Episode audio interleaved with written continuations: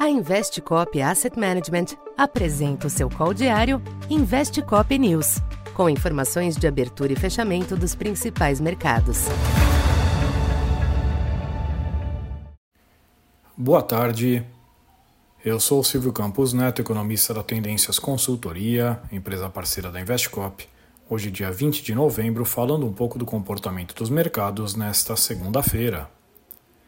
Os mercados internacionais mantiveram bom humor nesta segunda, sacramentando o maior apetite ao risco observado ao longo de novembro, com a perspectiva de que o ciclo de aperto monetário pelo Fed foi encerrado. Hoje, o leilão bem-sucedido do Tesouro norte-americano de papéis de 20 anos ajudou a reforçar o otimismo, o que renovou as baixas dos yields dos Treasuries. A taxa de 10 anos voltou para perto de 4,40, retomando os menores níveis desde setembro. Como reflexo deste clima, o dólar teve um dia de queda generalizada ante as demais moedas.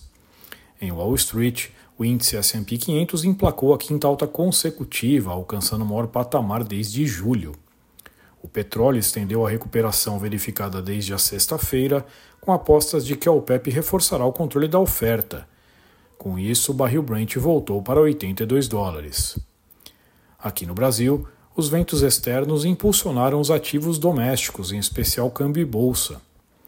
O Ibovespa foi impulsionado adicionalmente pela força das commodities, incluindo o minério de ferro, que segue em alta na Ásia. Neste ambiente, o índice alcançou novamente os 120 mil pontos no intraday, fechando pouco abaixo deste patamar com variação de 0,9%.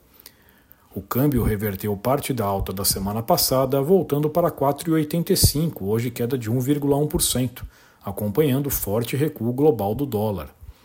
As preocupações fiscais internas não impediram a valorização cambial, mas contribuíram para conter a curva de juros, que estancou a dinâmica baixista recente e exibiu pequenos avanços.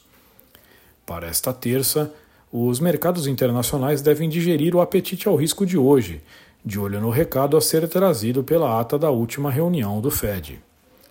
É fato que o documento vem defasado diante do CPI baixo divulgado após o encontro, de modo que os agentes podem relativizar o tom provavelmente conservador do texto.